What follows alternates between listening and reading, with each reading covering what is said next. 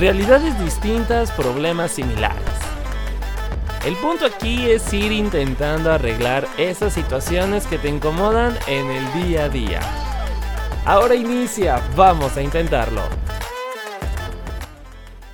Oigan, pues a ver, en esta temporada apenas la iniciamos y ya hemos hablado como de estas emociones, estos sentimientos que tenemos eh, al día con día y que a veces sí como que nos afecta un poquito el, el no estar bien emocionalmente, ¿no? Y una de esas partes es la soledad. O sea, ¿cuántas veces no estás, por ejemplo, soltero o soltera y dices, no sé, está justo ahorita, como estos tiempos que estamos grabando el episodio, que ya es como eh, Halloween, este, Día de Muertos, Navidad, y que empieza a ser como este frío, y dices que ala, o sea, ojalá, ojalá tuviera alguien que, que, estuviera aquí haciéndome piojito o, o, haciendo una movie night dates y toda esta onda. Y es ahí donde dices, a ver, güey, no necesitas a alguien necesariamente para hacer todo ese tipo de cosas. O sea, obviamente es bonito el sentimiento de, del amor y toda esta onda, pero ¿por qué no hacerlo tú? O sea, ¿por qué tener que esperar a los demás? ¿O por qué, por qué pensar que el estar solo, estar sola, es algo malo cuando realmente no lo es? Entonces, justo vamos a hablar de este tema el día de hoy, cómo amar mi soledad. Yo te doy la bienvenida a un episodio más de Vamos a Intentarlo, soy Sebastián Sainz y te estaré acompañando a lo largo de los siguientes minutos. Y justo para hablar más acerca de este tema, el día de hoy nos acompaña Ali Begun. Ali, bienvenida, vamos a intentarlo. Hola, gracias, gracias por por fin lograrlo y tenerme paciencia. no, no, no, oye, muchísimas gracias a ti. Y digo, oye, la primera pregunta que te hago así de cajón, ¿tú qué opinas sobre amar nuestra soledad? ¿Crees que es realmente válido, es necesario, es puros ideas de las nuevas generaciones de que tienes que amarte a ti solo? ¿O, o qué onda con esto? ¿Tú qué opinas?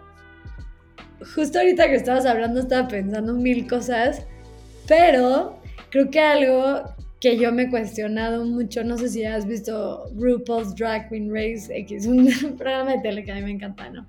Y Ru al final siempre dice el típico dicho como, if you can't love yourself, how can you love somebody else? O sea, si no te amas claro. a ti mismo, no puedes amar a alguien más. Y es algo que yo personalmente me lo he cuestionado mucho y con los años he entendido que es una meta muy alta porque creo que no todos nos amamos todo el tiempo. El amor propio para empezar es un camino de todos los días, no es como que llegas a una meta y es como, uy, ya me amo forever.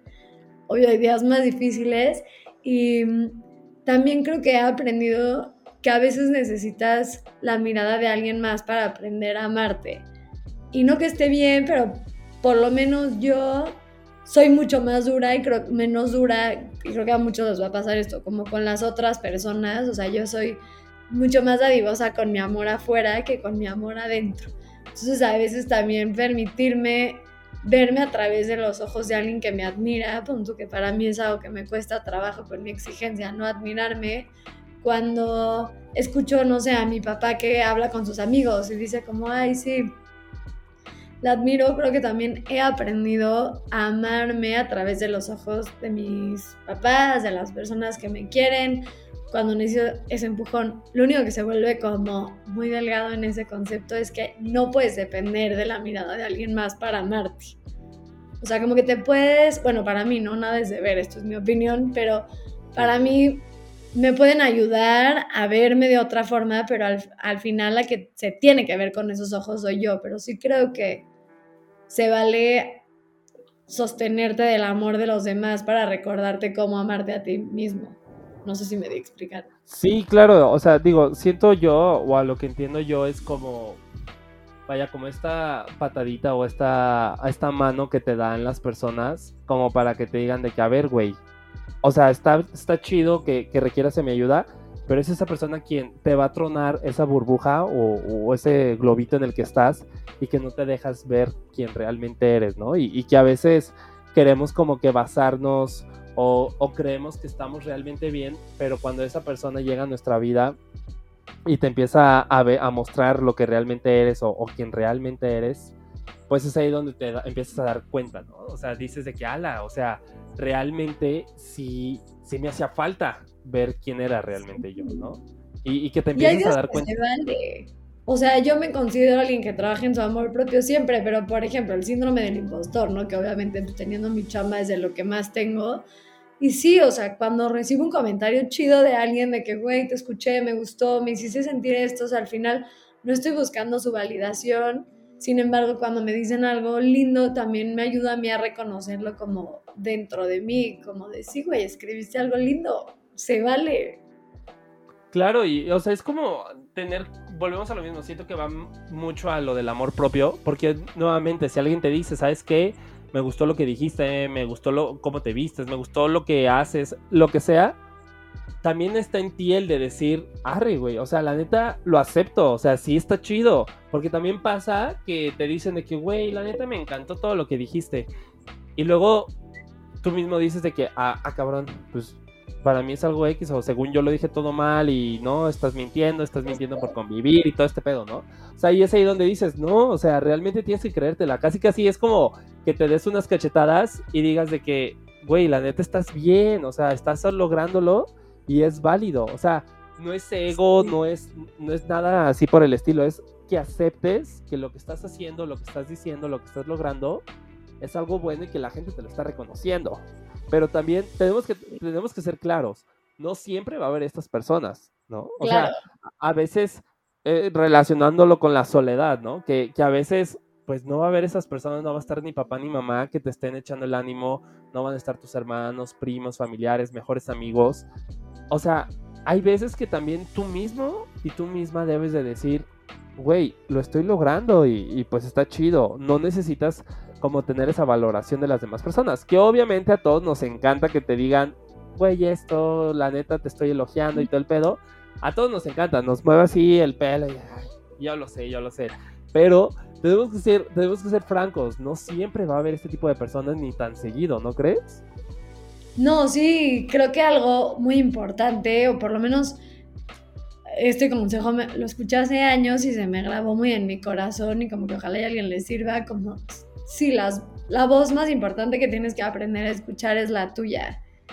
Y en todos los sentidos, ¿no? Por ejemplo, cuando yo saco un, un poema, me podría esperar a la validación de qué tan bueno es mi poema o no, según la cantidad de likes, de vistas, de comentarios, de todo eso. O sea, podría buscar la validación ahí, pero en realidad creo que la verdadera chamba es en yo estar orgullosa de lo que yo escribí. Y le digo chamba porque es una chamba, o sea, creo que no hay momento en la vida en la que llegues a un lugar en donde ya sea como súper fácil todo el tiempo amarte sin condiciones, porque aparte no sabemos amar sin condiciones, menos amarnos a nosotros mismos.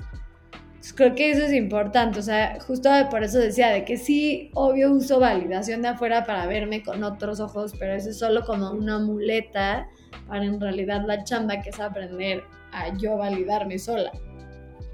Oye, y justo es esto que me, me causa como la intriga de, como por qué no aprendemos a amar estar solos o amar esta soledad. O sea, ¿por qué siempre buscamos como esta validación o, queremos como estar expensas de estar con alguien más, ¿sabes? O sea, digo, te lo pregunto porque tú has hablado bastante de este tema y, me causa como la intriga de saber, o sea, ¿por qué nuestro interior, nuestro yo interior, siempre busca esa compañía o, o esa aprobación de los demás y nos cuesta tanto trabajo el aceptar nuestra propia aprobación, ¿sabes?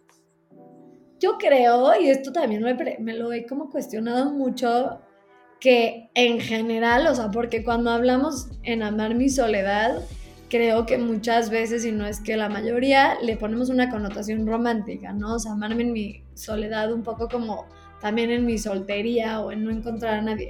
Creo que mucho de nuestra soledad viene porque crecimos con una idea de que el amor romántico va en un pedestal y muchas veces, o por ejemplo, no sé, chance te ha pasado, ¿no? Que te rompen el corazón y sientes que ya no tienes amor en tu vida y aunque chance cognitivamente sabes como, pues sí, güey, tengo amigos y familia, te sientes solo, ¿no? Y creo que como que una parte importante de aprender a amar la soledad, por lo menos en mi camino, ha sido aprender a bajar el amor romántico de un pedestal y a darme cuenta que cuando me siento sola, sigo teniendo amor en todos lados porque el amor es. Y cuando de verdad yo soy hiper religiosa, no religiosa de religión, pero de religiosa de religión espiritual.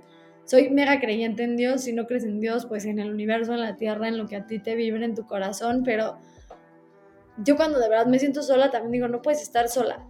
O sea, estás con un perro, estás con la tierra, estás con el árbol, o sea, porque todo lo que me rodea es amor, pero para llegar ahí, primero sí creo que dije algo muy hippie, pero primero sí tengo que bajar el amor romántico de un pedestal y entender que tampoco es mi culpa, porque nada más volteé a ver toda la publicidad, todas las películas, todo lo con lo que crecimos es el amor, el amor, el amor, el amor romántico, el amor romántico. Y hay mil amor en mil lugares que no es el romántico. Claro, o sea, como que queremos romantizar todo. Y, lamentablemente, o sea, como que ponemos estas expectativas o estos estereotipos incluso de todo de las relaciones y como que nos basamos siempre en eso. O sea, obviamente está cabrón y como le hemos dicho, está difícil no atarte a eso porque pues casi casi naces y ya es una regla de la sociedad que así va a ser las relaciones de amistad, de familia, de, pareja. Pero es válido también cuestionarlas y salirte como de ese molde, ¿no? De, de, decir, ¿sabes qué? Ya no voy, o sea, yo no creo en esta onda, o sea, en la onda de, de que la soledad es cuando te cortan y ya te corta tu pareja o tu crush o lo que sea y ya tus amigos y tu familia ya no existen, ¿no? O sea, claro que no, o sea, creo que es importante identificarlo y que también es como escucharte a ti, ¿no? Como lo decías, escuchar lo que dice tu corazón, tu mente, porque hay muchas veces, y lo hablábamos en episodios pasados, que a veces escuchamos más las voces de los demás que nuestra propia voz interior. Entonces queremos prestarle atención y atender las demandas de las demás personas, pero cuando tu mente o tu cuerpo te dice, güey, hazme caso, escúchame aquí o, o atiéndete, es cuando lo dejas para luego y, y, es ahí donde se empieza como a acumular y empiezas a tener estos conflictos, ¿no? Estos conflictos internos de me siento solo, este, nadie me entiende y toda esta onda. ¿Qué digo? Volvemos a lo mismo, es válido, pero se ocasiona por esto, ¿no? Claro, y creo que es importante como un poco en todo esto, como aprender a aceptar la soledad, que es una parte de la vida y es una parte súper bonita, o sea, como porque en realidad no puedes estar solo, solo, o sea, siempre estás contigo. Entonces, por ejemplo, yo que siempre fui codependiente en mis relaciones y por eso pues tanta azotada cada vez que corto, pero este, algo que me ayudó mucho en el último año y yo no lo elegí, fue un poco la vida, como que tuve una enfermedad, corté con un novio y me diagnosticaron una enfermedad como tres días después, en la cual mi vida fue el hospital y como que y fue un break súper bonito de la vida de estar sola en cuanto a amor romántico y el real estar sola, porque mil veces he estado soltera, pero siempre tengo de que un liguecito acá o como mujer y digo como hombre obviamente tendrán sus cosas, pero yo hablando desde mi trinchera, como mujer somos súper educadas a llamar la atención masculina constantemente y como que te vuelves un poco más chida o lo que sea, si tienes como a muchos que quieren contigo y como que tu vida se vuelve un poco y así nos educaron a que hay que enamorar al hombre y como todas estas cosas. Entonces me di un año literal de, o sea, me escribían mensajes lindísimos de que, ay, estás guapísima y ni siquiera los veía ni los contestaba. Dije como, güey, tengo que aprender a nada, a que todo eso que busco constantemente, validación afuera, aprender a dármelo adentro y la neta suena fácil, pero pues sí, de repente es como, wow, estoy triste, subo una foto mía que es algo más guapa, sexosa en Instagram. Y obviamente me llega validación en chinga y es como, no, al final es una validación semifalsa. Sí, porque ya, ya está tú, mismo, digo, para no entrar tanto en detalle en eso porque luego nos funan, pero ya está tú mismo dices de que, ajá, pues es que voy a subir esta foto, que tú mismo, tú misma sabes cómo te ves, o sea, obviamente, como no sabemos cuál va a ser la reacción, y lo haces como para recibir como esta, como tú lo dices, ¿no? Esta validación. Y me llama mucho la atención algo que dijiste, que es, o sea, hasta tres días después de que terminas esta relación, te dan una, o sea, te, te te dicen de esta enfermedad Y es ahí donde empiezas a tomar este tiempo como de aceptar tu soledad, ¿no? Como amarla. Pero, ¿cómo, cómo dijiste, a ver, Ali, o sea, tienes que ponerte a, trabajar en ti, o sea, escucharte? Porque, ojo, desconozco la enfermedad que, que te hayan diagnosticado, pero incluso digo, si nos podemos a pensar en lo que hemos dicho, incluso puede ser que esa enfermedad ya venía de tiempo atrás y no te habías escuchado a tu cuerpo. ¿Por qué? Porque tú mismo lo dijiste, estabas tan codependiente de las personas, ¿no? Entonces, volvió, como lo dijimos, a veces ponemos primero a las demás personas en lugar de nosotros y que si la demás, las demás personas se están muriendo y cualquier otra cosa, aunque nosotros estamos muriendo, decimos de que no, güey, tú no te puedes morir, tienes que atender primero a los demás, ¿no? Entonces, sí. o sea, ¿cómo, ¿cómo fue que te diste cuenta y que dijiste, tienes que amar este tiempo, o sea, tienes que aprovechar este tiempo, ya sea para, o sea, sanar tanto obviamente de salud, pero también emocionalmente, eh, aprender cómo a tener esas barreras, yo creo que ya también de que si vuelves a tener como algún ligue o, un novio o algo, este, si llegan a tronar y ya no caigas como en esa, en esa laguna de, no, estoy sola ya por siempre, ¿no? O sea, obviamente si, a uno sí lo agüita, pero que ya no digas, ya me quedé aquí, soltera, cotorra, como dicen las tías, ¿no? De que ya, para siempre. O sea, ¿cómo, cómo, cómo trabajaste en eso? ¿Cómo te diste cuenta? Creo que eso es importante, o sea, o sea, me diagnostican, X es como un tema como muy profundo y no me voy a meter ahí, pues muy largo, pero lesiones cancerígenas en mi cervix, en mi matriz, que claramente llevaban ocho años haciéndose y no me había dado cuenta, bla, bla. Entonces, bueno, pasa esto, yo vivía en Tulum, regreso, me regreso a vivir a casa de mis papás, dice que yo en lo que como que rehago mi vida y me vuelvo a ir a vivir sola. Pero pues sí fue un shock, más allá de como todo lo físico, porque en realidad no me sentía tan mal, o sea, la palabra cáncer tiene un peso enorme y no podían saber bien hasta como que se tardaban mucho en saber si era un cáncer ya desarrollado, si eran solo lesiones, si iba a ser Es como que fueron muchos meses de, de como pausar un poco la vida y no continuar, no porque, y al final no estuvo tan grave, pero pues porque no había resultados. Entonces yo estaba viviendo en casa de mis papás y pues digo, tengo 30, o sea, ya estoy grande para vivir aquí, pero pues de verdad no podía ni trabajar porque decía como, y si mañana me dicen que siempre si es quimio, no va a estar pagando una renta viviendo sola y pues viviendo todo esto. Entonces de entrada como que justo creo que la vida me orilló acá. Y una vez que ya pasó todo esto, porque esto se tardó como, no sé, ocho meses, ya me fui a vivir sola y dije, ahora sí es cuando viene la prueba en realidad, porque otra vez estaba sola en cuanto a novios, también no quise ver amigos esos meses, o sea, estaba medio deprimida, pero estaba sostenida en mi casa, o sea, estaba sostenida por mis papás, estaba sostenida en mi hogar al final, que pues aquí crecí. Entonces me dice algo y dije, güey, me va a dar otros seis meses de nada, de nada, de nada de no salir los fines, de aprender a conectar conmigo, de echar la talacha que creo que da mucha hueva porque es aburrido y al humano no le gusta aburrirse. Nos encanta tener cosas que hacer. Yo creo que han sido los seis, un año, seis meses más difíciles de mi vida porque sentarte en tu soledad creo que requiere muchísima valentía. Y soledad me refiero a todo. O sea, por más y que yo tuviera redes sociales, no veía lo que me escribían, no tenía idea, o sea, lo hago porque era mi chamba, porque acababa de sacar un libro y como que pues obviamente parte de pues, hacerle publicidad tiene que ver con mis redes, pero solo eso, en mi trabajo yo trabajo sola, o sea, podía pasar una semana sin ver una persona, sin hablar con nadie más que como para cositas de trabajo por WhatsApp y ya. Y estuvo muy difícil, pero hoy que tengo otro novio que amo con todo mi corazón, si ese güey hoy me manda la chingada porque encontró una vieja mejor que yo y me puso el cuerno o lo que sea, que sea como mi peor escenario en mi cabeza, un poco me vale madres. O sea, no me vale en el sentido de que lo voy a extrañar, pero me vale madres en el sentido de que me puedo parar sola.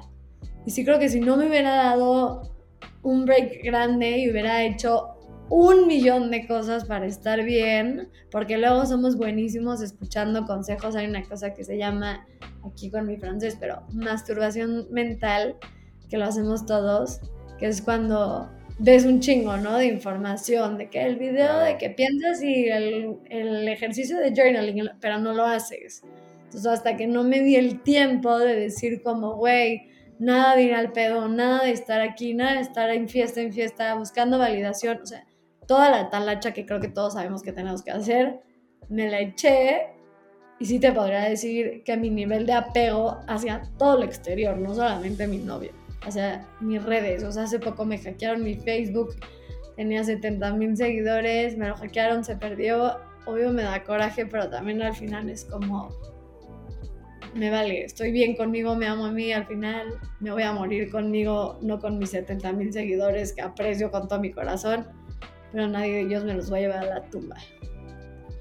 Oye, y, me gusta lo que dices, ¿no? Que, a veces hasta que no te pones como a aplicar todo lo que escuchas o todo lo que piensas, es hasta donde empieza a ver, empiezas a ver los cambios, ¿no? Sea, ¿cuántas veces también no pasa esto? Que, tal cual, tú y yo, ¿no? Estamos ahorita diciendo y decimos consejos y experiencias, todo este pedo. Pero luego llega un problema similar en nuestras vidas y es como de, ay, pues deja, luego lo, luego aplico ese consejo que dije, ¿no? O sea, porque sí me ha llegado que me dicen de que, oye, pues dijiste que estás viviendo esto, ¿por qué no dices esto, por qué no aplicas esto que dijiste en el podcast? Y dijo, ala, no, pues espérame, ¿no? O sea, y es válido, o sea, pero también es cosa que te pongas a trabajar, o sea, que te pongas a trabajar en ese aspecto y que te des como el impulso, porque también siento que está en uno el decir qué tanto aguantas, ¿no? Y, tampoco se trata de que te estés retando de que, ah, yo aguanto más, o sea, tú, tú tírale, ¿no? O sea, es de, de decir, güey, ¿realmente estás disfrutando tu vida dejando pasar o, sin darle como una solución a esos pedos, esos problemas. O sea, y creo que hasta que lo hagas, eh, pues realmente es cuando vas a ver los cambios, ¿no? Y, tal cual tú lo decías, ¿no? Con, el caso de tu novio, que ojalá y no. Pero, o sea, también pasa lo mismo con las amistades, ¿no? O sea, digo, lo vemos así como más romantizado en el tema de, de las parejas. Pero también los amigos, cuando tienes un pedo con ellos o algo, pues empiezas así como, o sea, la neta te bajonean más. Siento que a veces te bajonean, más que hasta tu propia pareja, ¿no?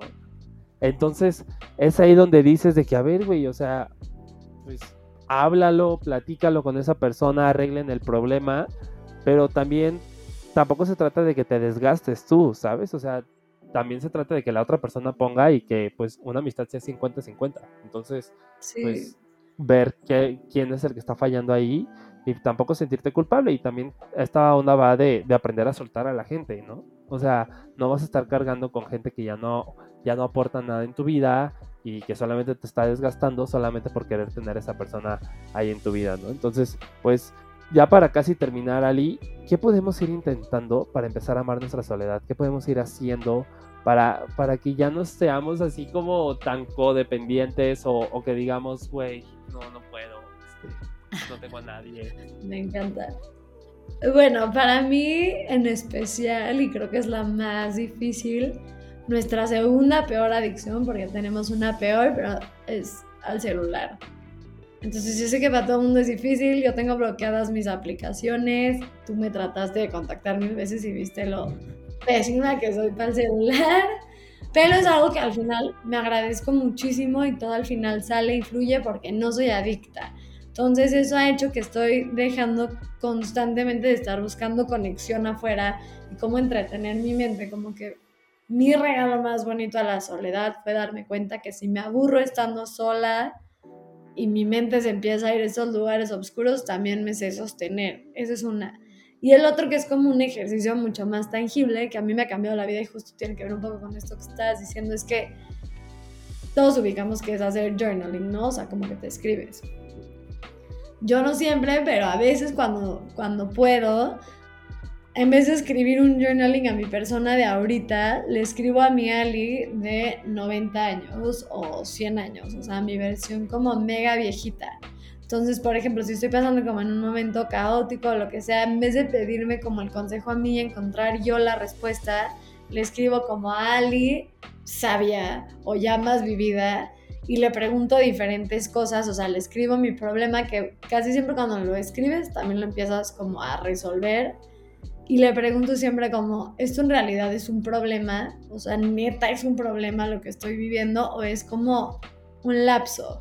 Y creo que si bien no sabemos conectar con nuestro yo del presente y escuchar nuestros consejos, tu yo del futuro es un poco más sabio, porque lo que pasa cognitivamente es que hasta si le cambias el nombre, y esto, yo soy psicóloga, nada más esto como dato curioso a todos, hasta si tú escribes en tu journal y en vez de poner yo, Ali, siento que Alonso, bla, bla, bla, bla, bla, Alonso es mi novio, le pongo Jimena me contó que Andrés, y le estoy platicando esta historia, mi versión de 90 años, y cognitivamente lo que hace tu mente es como separar un poco más la parte moral, que por eso no podemos dar, o sea, seguir el consejo que damos, porque tenemos al final un apego emocional ante la situación que alguien que no la tiene sí te puede dar el consejo. Entonces, eso es algo tangible que pueden hacer empezar a, comunicarse con ustedes en vez de comunicarse hacia afuera y buscar el consejo afuera, que eso lo hacemos todos. Empezar a confiar adentro. Oye, pues la verdad me gusta demasiado lo que nos dices y creo que también en parte es como aprender como a... Es que no sé si es confiar o escucharte, siento que sería de las dos, pero que, si tu mente o, o si tu ser interior te dice, güey, haz esto o tienes que hacer esto, pues lo hagas, ¿no? O sea, que como que te atrevas a arriesgarte a tomar ese camino y no esperar a que llegue, por ejemplo, una Ali o llegue un Sebas y te digan, no, no lo hagas o, sí hazlo. O sea, hazlo tú si te naces y, si, si tienes esta mariposa o esta ratita dentro de ti que te está diciendo, güey, hazlo, hacerlo, ¿sabes? Y confiar en ti y, y que se logre. Entonces, pues muchísimas gracias, Ali. No sin antes, libros, contenido en redes, ¿Qué? Platícanos un poco más de esto y dónde lo podemos encontrar. bueno, en redes estoy como Ali Begun con doble N porque antes abrí mi cuenta personal. Entonces tengo dos Ns. Tengo dos libros, uno que se llama ¿Qué chingados hago con mis crisis? Que es pues, ¿Qué chingados hago con mis crisis? Otra es Sin prisa pero con alma, que son como pensamientos y poemas de la vida.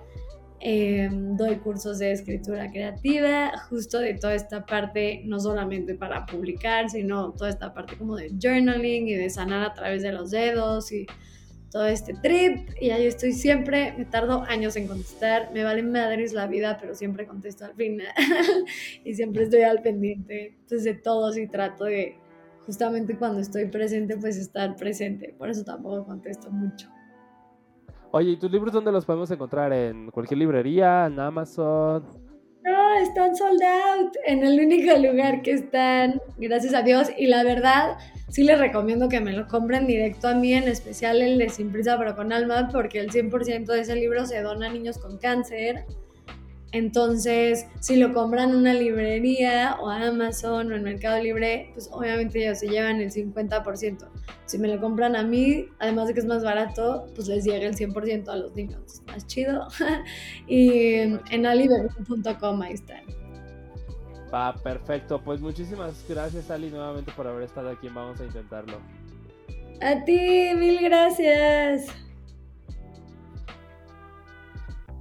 Oigan, y la verdad ya lo dijimos ahorita con Ali, creo que es importante empezar a trabajar esta onda de amar nuestra soledad, ¿no? No esperar esta aprobación de los demás solamente para seguir o encontrar como este sentido a nuestra vida, por así decirlo. Entonces, si te parece, pues vamos intentando aprender a aceptar la, la, la, soledad en la que estamos. Hay que ir intentando, como lo dijimos, ¿no? No, no esperar esta validación de los demás. Y pues digo, al final del día es irnos amando, amar nuestra soledad. Y yo te dejo un comentario, una pregunta más bien para el episodio de la siguiente semana, que, que obviamente se relaciona con esto, que es, ¿acaso tú mendigas amor? Es decir, ¿acaso tú te la pasas buscando el amor en otras personas? O sea, como decir, hey, acá estoy, quiero recibir amor. Esto lo estaremos respondiendo en el siguiente episodio de esta décima temporada. Yo soy Sebastián Sainz y te espero en el siguiente episodio de Vamos a Intentarlo.